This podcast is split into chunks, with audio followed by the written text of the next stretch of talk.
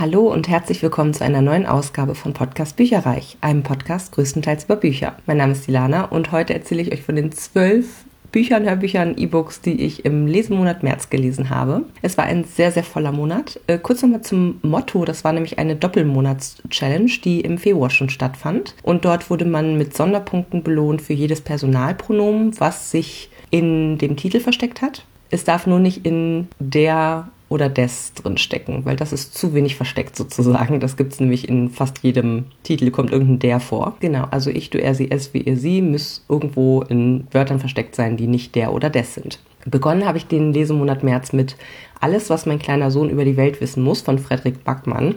Da steckt das S in alles. Und das war ein Hörbuch aus dem Argon Verlag mit drei Stunden 35 Minuten, sehr kurz aus dem Jahr 2017 und das gehört für mich zum Projekt Autorinnen, weil ich ja von Frederik Backmann gerne 2022 alles lesen möchte, was ich bisher noch nicht von ihm gelesen habe und was schon rausgekommen ist von ihm.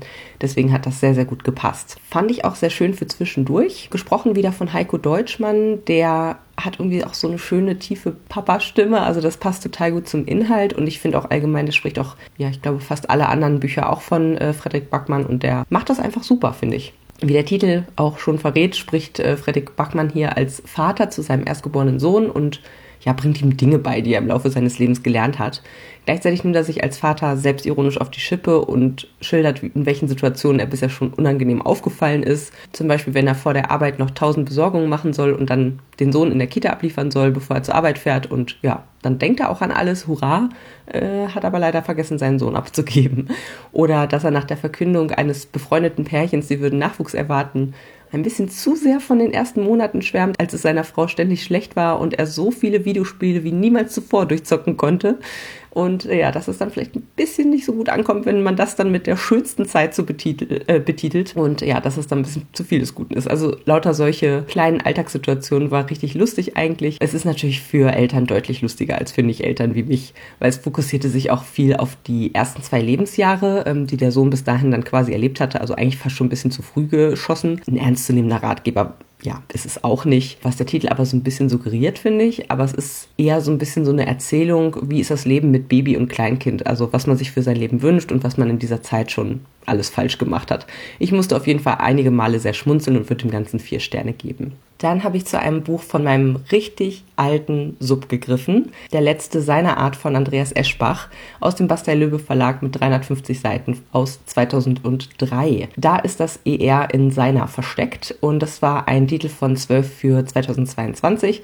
Ich möchte ja unbedingt den alten Sub abbauen, dass ich da endlich mal wegkomme von, weil gefühlt nicht nur gefühlt, der begleitet mich seit über fünf Jahren und ich habe langsam keinen Bock mehr auf die Titel. Gleichzeitig möchte ich sie aber auch tatsächlich auch noch lesen. Also es ist so ein, so ein zwiespältiges Verhältnis, was ich da momentan habe. Es sind leider immer noch so um die zehn Stück drauf, aber zehn kann man schaffen. Hier geht es auf jeden Fall um Dwayne Fitzgerald, der vom Militär mit milliardenschwerer Technik ja im Grunde so ein bisschen zum Cyborg gemacht wurde, aber er altert und ist im vorzeitigen Ruhestand sozusagen und so langsam verrottet die Technik in seinem Inneren. Also es ist so, dass äh, Dwayne seine relativ unspektakulären Tage äh, auf der irischen Insel Dingle verbringt, wo er halt untergetaucht ist und schlägt sich mit seinen Zipperlein rum. Doch eines Tages taucht ein Fremder auf, der sein Geheimnis zu kennen scheint, was Dwayne ein bisschen in Bedrängnis bringt. Eine Kette von Ereignissen wird losgetreten und Dwayne gerät zwischen die Fronten und die Frage ist, ob er sich retten kann. Ich muss sagen, ich fand es so mittelmäßig. Es war stellenweise spannend, Stellenweise plätscherte die Handlung aber leider sehr vor sich hin. Viel passiert ist rückblickend eigentlich auch gar nicht. Und der Titel, finde ich, spoilert außerdem massiv, weil sich Dwayne anfangs noch mit seinen damaligen Mit-Steelman, so nennen die sich, äh, äh, unterhält. Und ja, der letzte seiner Art lässt ja schon darauf schließen, dass es die irgendwann nicht mehr gibt, sagen wir es mal so. Eine große Komponente war auch der Philosoph Seneca und seine Lebensweisheiten, ähm, was auch zum Schluss eine große Rolle spielte. Insgesamt für mich drei Sterne. Ich hätte es gerne cooler gefunden, denn so allgemein Cyborg und irgendwie vielleicht auch genetisch äh, manipuliert manipulierte Menschen oder so, das äh, fand ich schon immer ganz spannend eigentlich als Thema. Aber hier fand ich es in der Umsetzung, ja, ging. Als nächstes habe ich gelesen Drei Viertel Tod von Christina Stein. Das war ein Rezensionsexemplar aus dem S. Fischer Sauerländer Verlag. Ist auch frisch 2022 erschienen und hatte 352 Seiten. Und hier versteckt sich das R in 4. Vierteltod. Es ist ein Jugendthriller zum Abtauchen, sich gruseln und miträtseln auf jeden Fall. Und es hat wahnsinnig Spaß auf Wandern gemacht. Kim wandert nämlich mit ihrem Freund John den West Highland Way. Es ist ein letzter gemeinsamer Urlaub vor dem Studium und die Beziehung bröckelt massiv, als John Kim eröffnet, er wolle doch nicht mit ihr zusammenziehen, sondern in München statt in Mainz studieren. Kim ist traurig, enttäuscht, knappst noch an Mobbing-Erfahrungen aus der Schulzeit und fühlt sich einfach nicht mehr wohl. Überall scheinen Gefahren zu lauern. Die anderen Hiker auf der Strecke wirken bedrohlich, arrogant, gemein. Und als Kim und John noch einer Nacht unter Marihuana-Einfluss eine Leiche auf dem Trail finden, wird der Urlaub zum Albtraum. Wem kann Kim noch trauen? Leider, leider habe ich einen großen Twist, der erst zu Ende des Buches aufgelöst wurde, sehr früh nach ungefähr so 100 Seiten erraten. Und das war dann leider für mich keine so große Überraschung mehr. Ansonsten war es ein spannender Thriller, der mir, wie gesagt, wahnsinnig Lust aufs Wandern gemacht hat. Ein bisschen sehr gaga. Und die Auflösung fand ich jetzt auch nur so mm, okay. Deswegen, also das andere Buch von Christina Stein, was ich letztes Jahr gelesen habe, hat mir äh, besser gefallen. Hier dem würde ich jetzt drei Sterne geben. Es war gut, aber auch nicht übermäßig überraschend für mich sozusagen.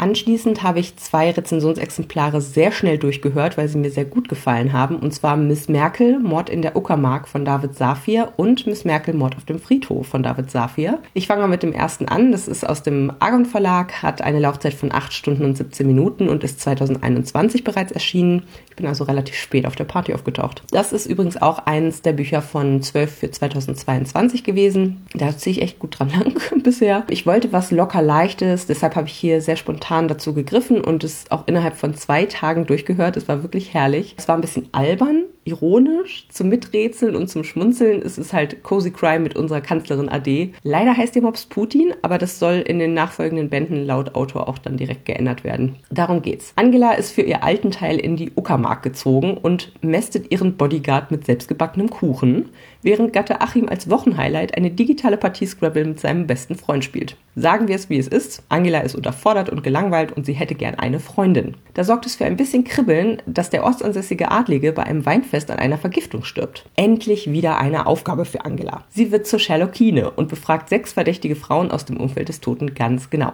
Wer ist die Mörderin und warum musste der Schlossherr sterben? Ich habe den ganzen vier Sterne gegeben und habe ganz vergessen zu sagen, dass Nana Spier das liest und zwar grandios. Also ich äh, mag Nana Spier sowieso sehr gerne, obwohl ich ja eigentlich sehr helle Frauenstimmen, sehr sehr niedlich wirkende Frauenstimmen manchmal nicht so gerne mag. Aber ich finde, sie macht das so so großartig.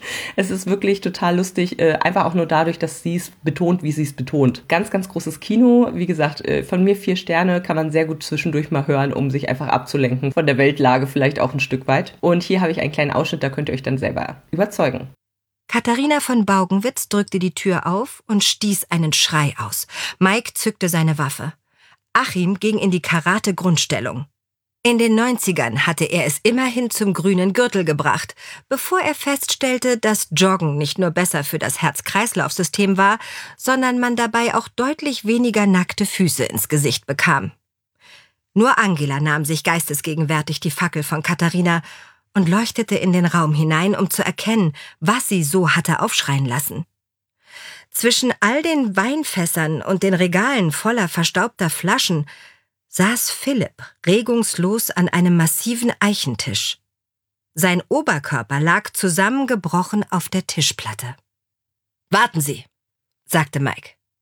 Mit der Pistole in der Hand ging er zu dem Mann in der Rüstung hob dessen Kopf an, stellte dabei fest, dass dessen Visier offen war, sah ihn sich genau an und verkündete Der ist mausetot. Ah! schrie Katharina auf und begann hemmungslos zu weinen. Angela bedeutete ihrem Ehemann mit einer Geste, die Dame herauszuführen. Er nahm galant ihre Hand und führte sie aus dem Gewölbe. Ich hatte es schon erwähnt, ich habe auch noch direkt dahinter hergeschoben den zweiten Band Miss Merkel, Mord auf dem Friedhof. Das ER ist übrigens bei Merkel bei beiden Versionen drin für die Monatsaufgabe und das ist natürlich auch ein Rezensionsexemplar aus dem Argon Verlag gewesen mit 9 Stunden 31 Minuten, ein kleines bisschen länger als Band 1 und ist 2022 erschienen. Habe ich wie gesagt direkt angeschlossen. Cozy Crime war ich immer noch in der Stimmung für. In diesem Fall ist der Mörder nicht immer der Gärtner, sondern hier ist er die Leiche. Der Friedhofsgärtner wird also tot aufgefunden und die Todesursache ist keine natürliche. Angela freut sich, wieder ermitteln zu können.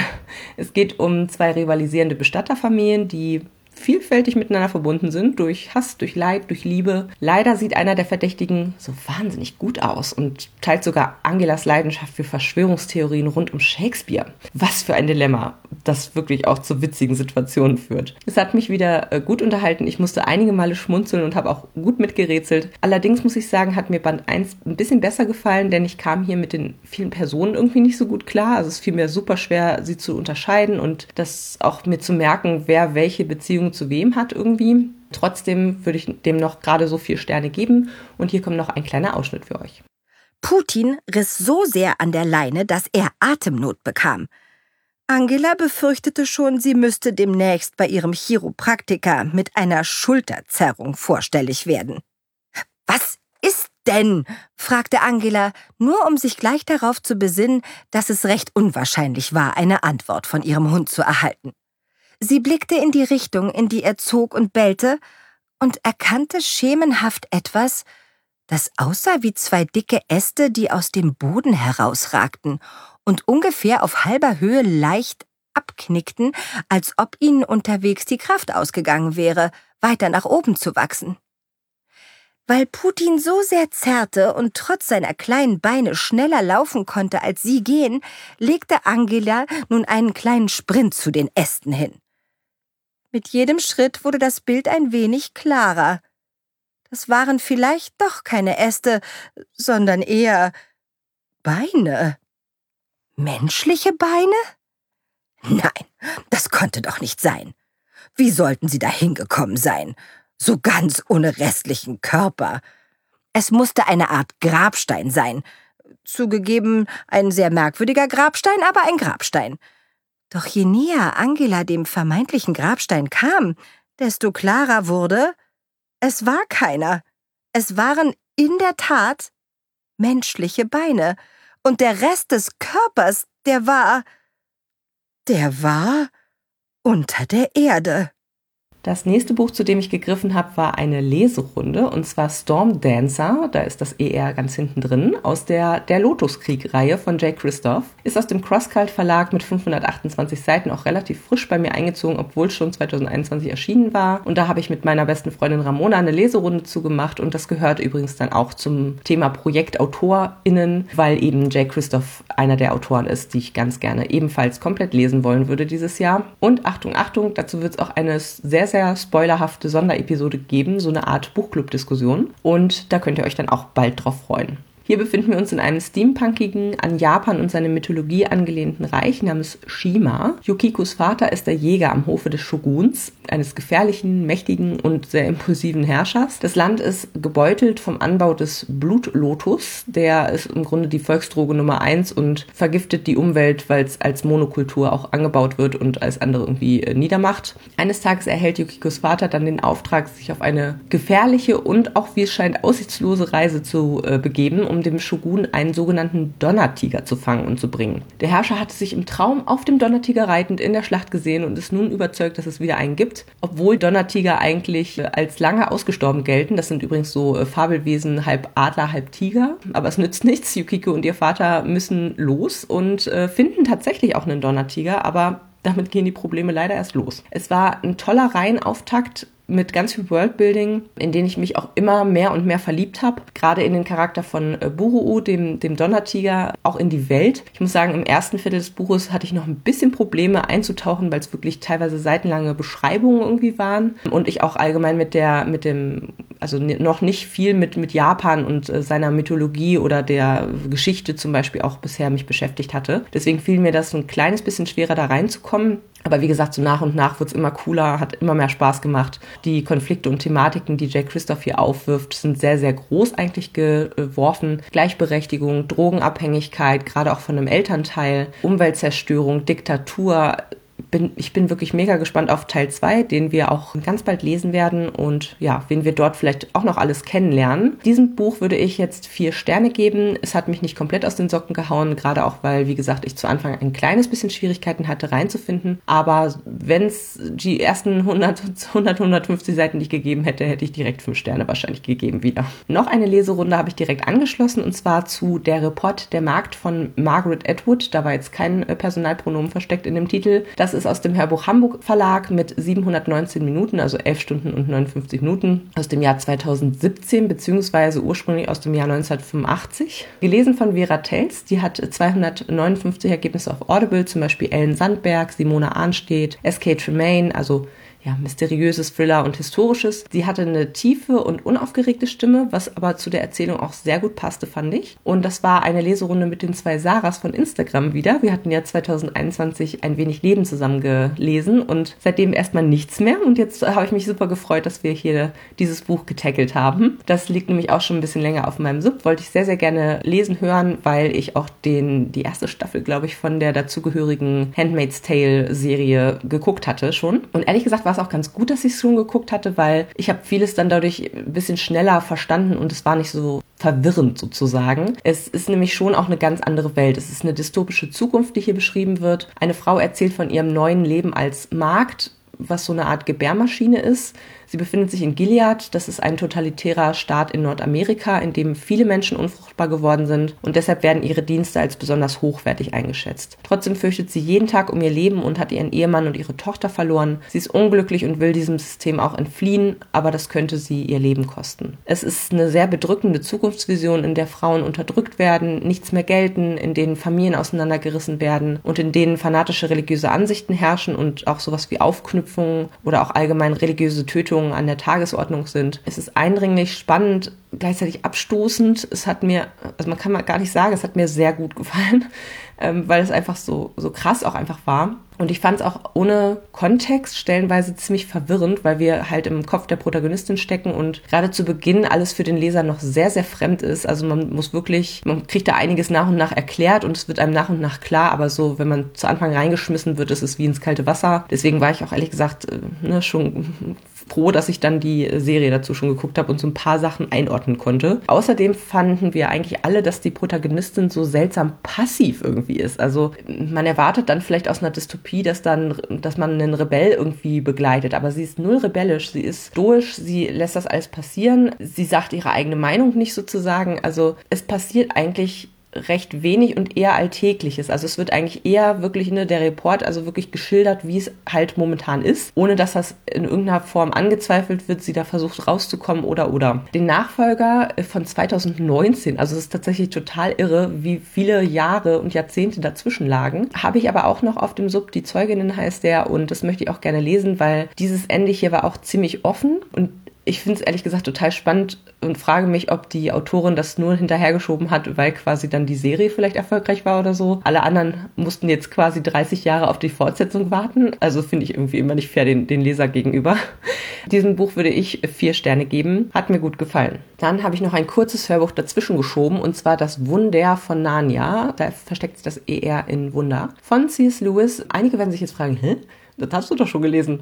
Ja, habe ich dieses Jahr schon gelesen, allerdings als Hörspiel und jetzt habe ich quasi das Hörbuch dazu äh, gehört. Das ist marginal länger, hat eine Laufzeit von 4 Stunden 38 Minuten. Ich wollte einfach wissen, was dann noch so rausgekürzt wurde und wollte eigentlich das richtige Erlebnis in Anführungsstrichen haben. Werde auch die Reihe weiter verfolgen als normale Hörbücher und nicht als die Hörspiele. Die waren zwar sehr, sehr schön gemacht, schlussendlich aber wie gesagt, es fehlt einem irgendwie minimal was, dann also ich persönlich finde, das hätte man auch in der gleichen Länge dann äh, machen können, sozusagen mit dem gleichen Text im, im Grunde. Ob das jetzt ein 20 Minuten länger ist oder nicht, ist dann, glaube ich, auch egal. Das wurde aber nicht gemacht, deswegen würde ich das als Hörbuchreihe tatsächlich weiter verfolgen. Gesprochen wird das Ganze von Philipp Scheppmann, den kannte ich noch gar nicht. Der hatte eine schöne, ja, so ein bisschen so Onkelstimme zum Erzählen. Also es hat mir gut gefallen und das wird auch nicht doppelt zählen für mein Lesejahr, sondern der Sub schrumpft hierdurch quasi, aber es ist jetzt kein zusätzliches äh, Buch, was ich gelesen habe, sondern das zählt quasi nur einmal das Hörspiel und das Hörbuch. Ich habe es gerne nochmal gehört, sozusagen mit ein paar Erweiterungen und würde dem Ganzen immer noch vier Sterne für den Auftakt dieser klassischen Kinderreihe geben. Als nächstes habe ich Hashtag London Whisper von Aniela Lay gelesen. Da birgt sich das ER im Whisper, ist aus dem DAV-Verlag mit 8 Stunden 43 Minuten Hörzeit aus dem Jahr 2022. Ich fand das irgendwie, wirkte so attraktiv auf mich, aber leider Gottes hat es mir nicht gut gefallen. Es war sehr lebhaft interpretiert von Dagmar Bittner. Die hat diesen Enthusiasmus und die Fröhlichkeit in allen Lebenslagen von der Protagonistin echt super gesprochen. Es war aufgeweckt, es war angenehm. Kennt man ansonsten aus vielen New Adult Romanen, wie zum Beispiel Finde mich jetzt von Katinka Engel oder auch Jugendromantasy wie Revenge,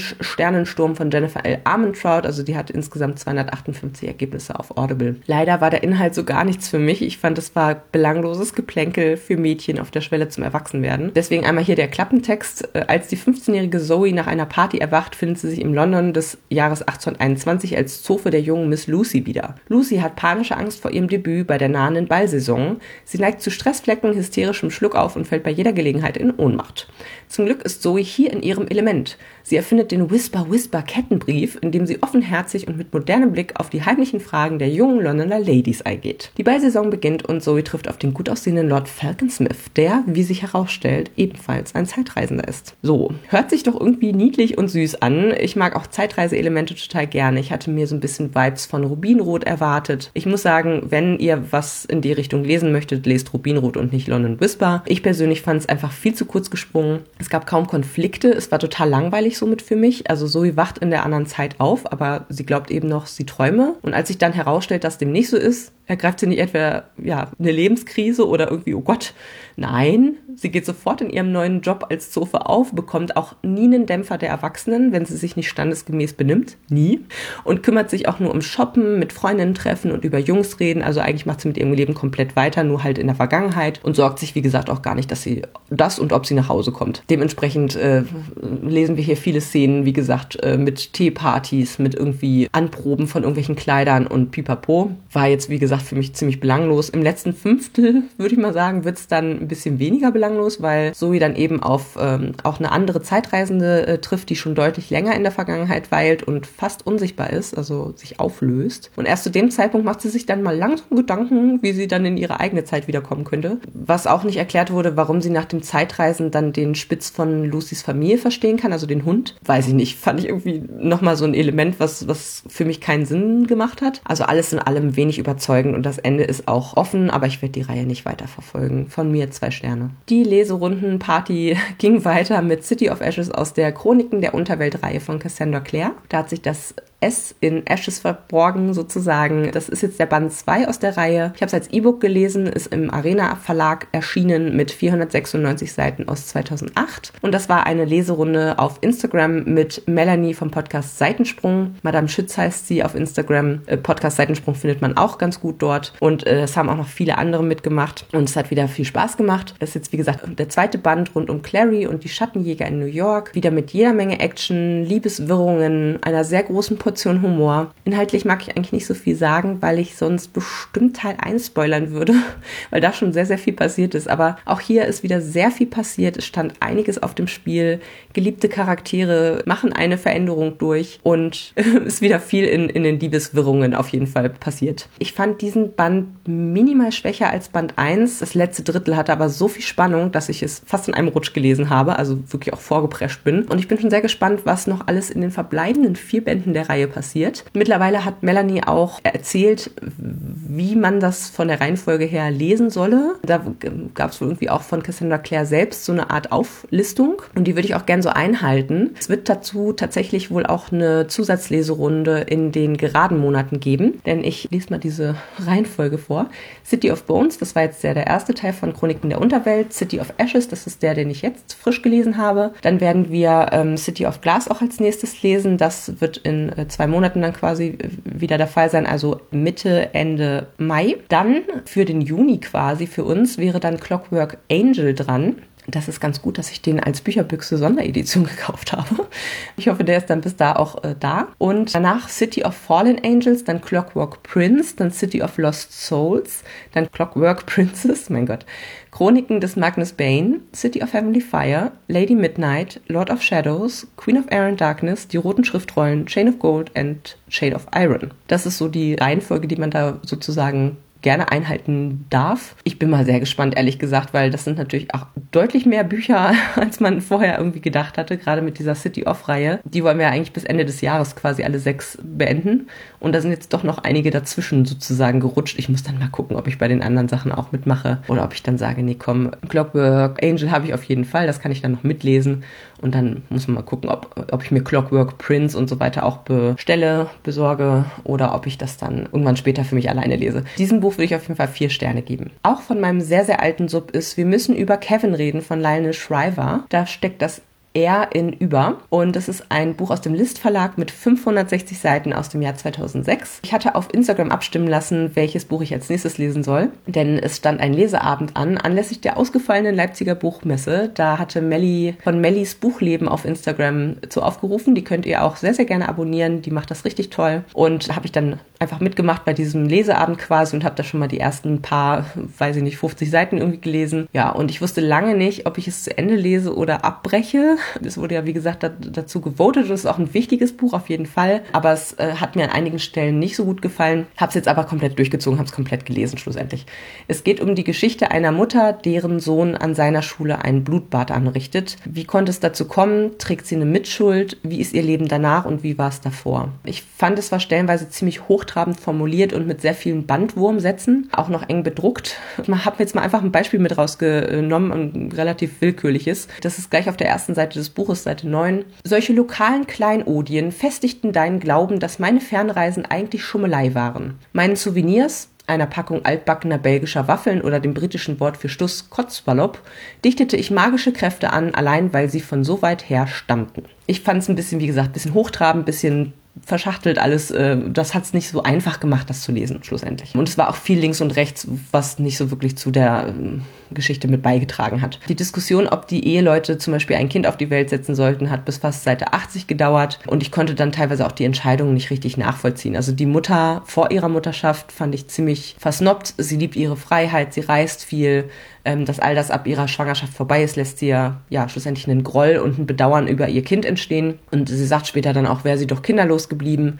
Aber ihr Mann zuliebe, der sich ja so gesehnt hat, Vater zu werden, ne, hat sie es dann irgendwie auf sich genommen. Schlussendlich kommt aber die Entscheidung von ihr. Also äh, sie stürzt sich dann da sozusagen rein, um sich selber zu überzeugen. Aber eigentlich hatte sie gar keinen Bock auf Kinder und das merkt man leider auch. Wie sie die Schwanger- und Mutterschaft beschreibt, ist mein persönlicher Albtraum. Äh, es ist realistisch sicherlich an einigen Stellen und auch der Grund, warum ich ja mir unsicher bin, ob ich Kinder kriegen soll oder nicht. Wenn es so läuft, sicher nicht. Unabhängig davon, dass Kevin später sogar ein Amokläufer und eiskalter Mörder geworden ist. Aber er ist einfach schon richtig früh so ein richtiges Arschlochkind. Vom Schreibabyalter bis zu seiner Tat äh, drangsaliert er eigentlich ständig Gleichaltrige und sogar auch ältere. Aber ganz subtil und ohne sich erwischen zu lassen und auf eine besonders sadistische Art und Weise eigentlich auch. Und die Mutter kriegt das halt alles mit und merkt das halt alles und durchschaut ihn so ein bisschen und gerade auch der Vater zum Beispiel, der ist halt immer, stellt sich immer auf die andere Seite und ist immer für seinen Sohn und im Zweifel für den Angeklagten und nein, so schlimm ist das doch nicht und so. Der Sohn wirkte auf mich, also Kevin wirkte auf mich ja irgendwie auch so ein bisschen psychopathisch, also als verstünde er Gefühle anderer nicht und wäre so ein bisschen außen vor. Und wie gesagt, nur seine Mutter checkt, dass Kevin eben auch viele dieser bösen Taten in vollem Bewusstsein ausführt und weil es eben boshaft ist. Und Kevins Vater will das auch ähm, ja überhaupt nicht wahrhaben und dadurch entsteht eben auch permanent Streit zwischen den Eltern. Es war emotional schon sehr mitreißend und auch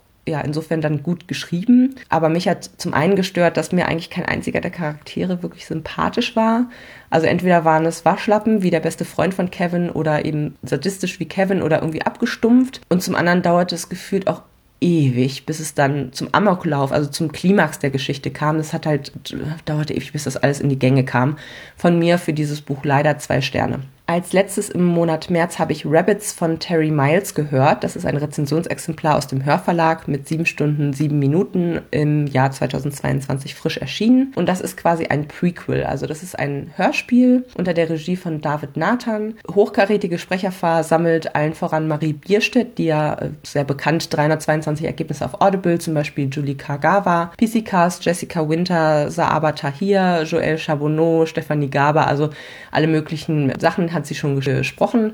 Ich fand, sie hat eine sehr angenehme, klare, helle Stimme und hier ganz toll eindrücklich oder eindringlich gesprochen. Es geht hier um Kali, die ihre Freundin Yumiko sucht, die spurlos verschwunden ist und dabei stößt sie auf das Spiel Rabbits, das sowohl online als auch in der realen Welt gespielt wird und sehr gefährlich werden kann. Das ist so eine Art Untergrundspiel, bei dem man Hinweisen folgen muss und sie will aber eigentlich nur ihre Freundin wiederfinden. Schafft sie das oder äh, wird sie sich auch in den Fängen dieses Spiels verlieren? Ich fand das Hörspiel spannend und leicht gruselig. Es gibt übrigens auch ähm, ein Booklet mit Begleitfotos, das war ganz cool. Erinnerte mich thematisch so ein bisschen an Ready Player One von Ernest Klein. Ich muss aber sagen, es hat mir nur so okay gefallen. Man rätselt zwar mit, aber ich fand auch, dass einige Hinweise und Spuren irgendwie so wie aus dem Nichts kamen und es war alles nicht immer plausibel. Und es gibt aber auch noch ein Hörbuch dazu, das ich auch noch hören werde. Dieses Hörspiel bekommt von mir drei Sterne. Und hier habe ich einen kleinen Ausschnitt für euch.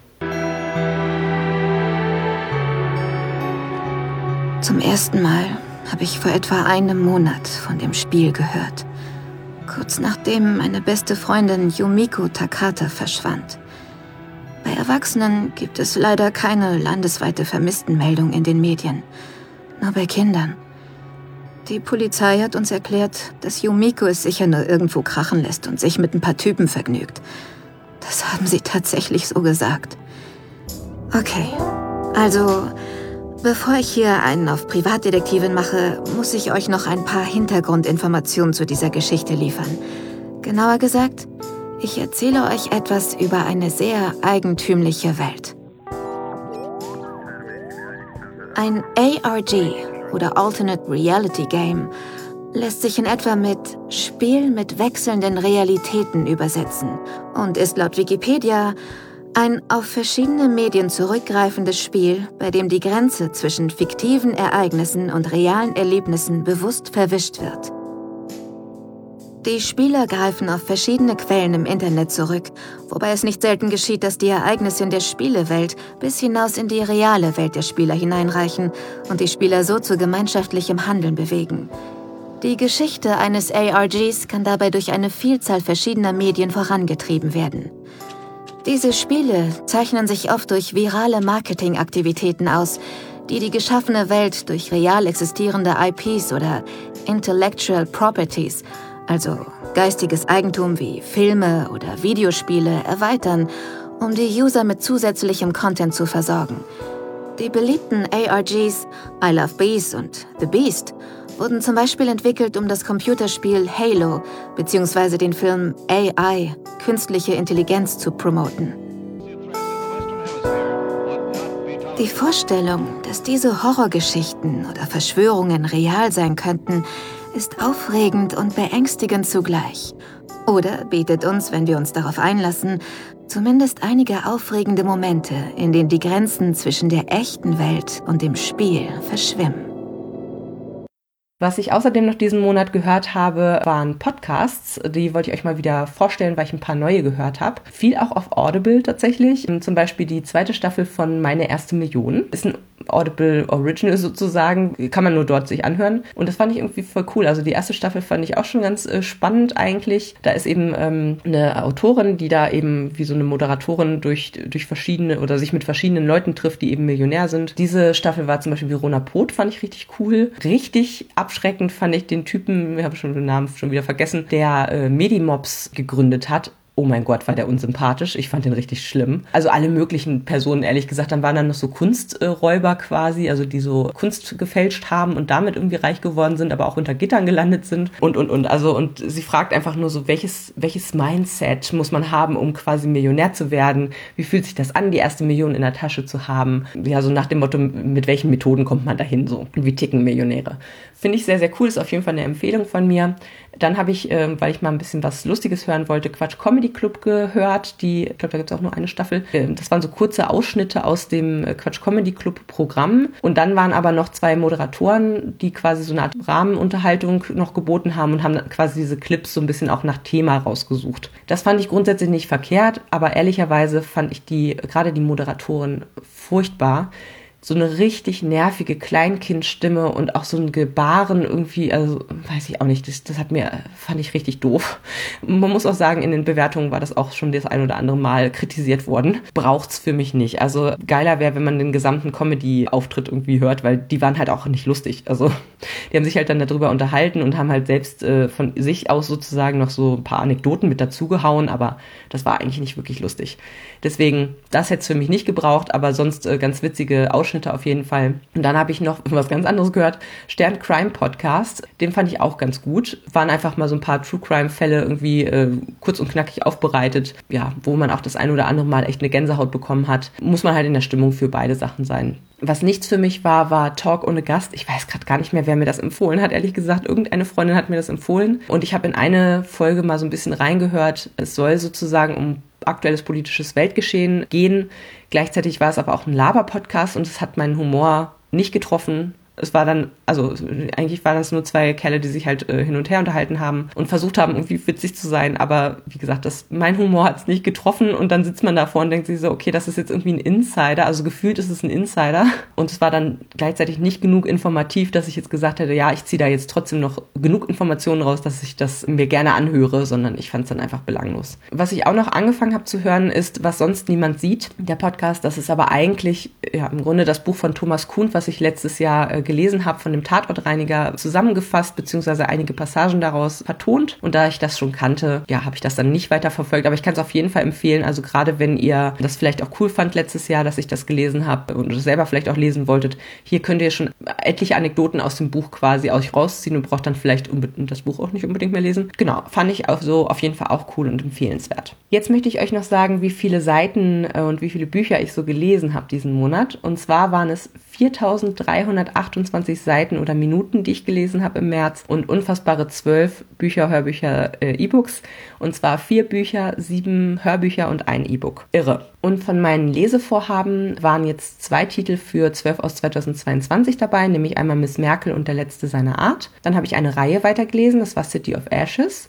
Und dann habe ich noch zwei Bücher zum Projekt Autorinnen gelesen, und zwar Alles, was mein kleiner Sohn über die Welt wissen muss von Frederik Backmann und Stormdancer von Jay Christoph. Meine aktuelle Subhöhe, Schande auf mein Haupt, sind Bücher 31.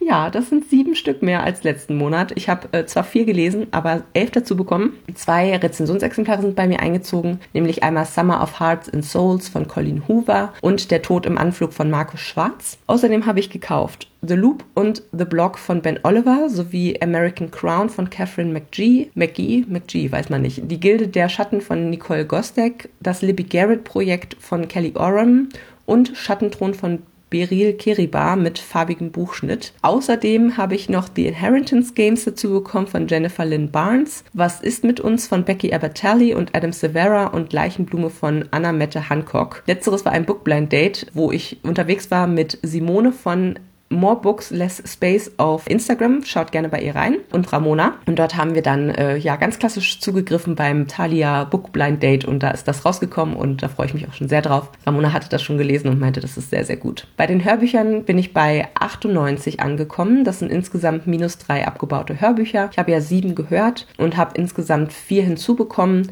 nämlich drei Rezensionsexemplare, die ich dann teilweise auch schon gehört hatte. Äh, zum Beispiel Miss Merkel, Mord auf dem Friedhof von David Safir, Roxy von Neil und Jared Schusterman. Rabbits äh, ist jetzt Nummer zwei, das ist dieses Hörbuch ähm, von Terry Miles. Und Oma lässt grüßen und sagt, es tut ihr leid von Frederik Backmann, habe ich von meiner Schwester bekommen, indem sie quasi mir ihren Audible-Zugang gegeben hat, weil ich das auch ja unbedingt lesen möchte, gehört zum Projekt Autorinnen. Dann bei den E-Books bin ich bei 103, das heißt, ich habe eins abgebaut, weil ich nämlich City of Ashes gelesen habe. Das war das einzige E-Book, was ich diesen Monat gelesen habe. Und es ist ganz hinzugekommen. Das war's von meiner Seite. Bis zum nächsten Mal. Tschüss. Informationen zu allen Büchern, über die ich heute gesprochen habe, findet ihr auf meiner Website www.bücherreich.net mit UE. Ihr könnt dort oder auf Facebook unter www.facebook.de slash podcastbuicherreich in einem Wort durch mit mir in Kontakt treten. Meine E-Mail-Adresse lautet buicherreich at gmail.com. Wenn ihr diesen Podcast über iTunes abonniert habt, würde ich mich riesig freuen, wenn ihr mir eine 5-Sterne-Bewertung hinterlasst. Dies ist ein privater Buch-Podcast, in dem ich nur meine eigene private Meinung wiedergebe. Wenn mir ein Buch oder Hörbuch kostenlos zur Verfügung gestellt wird, kennzeichne ich es entsprechend auf meiner Website.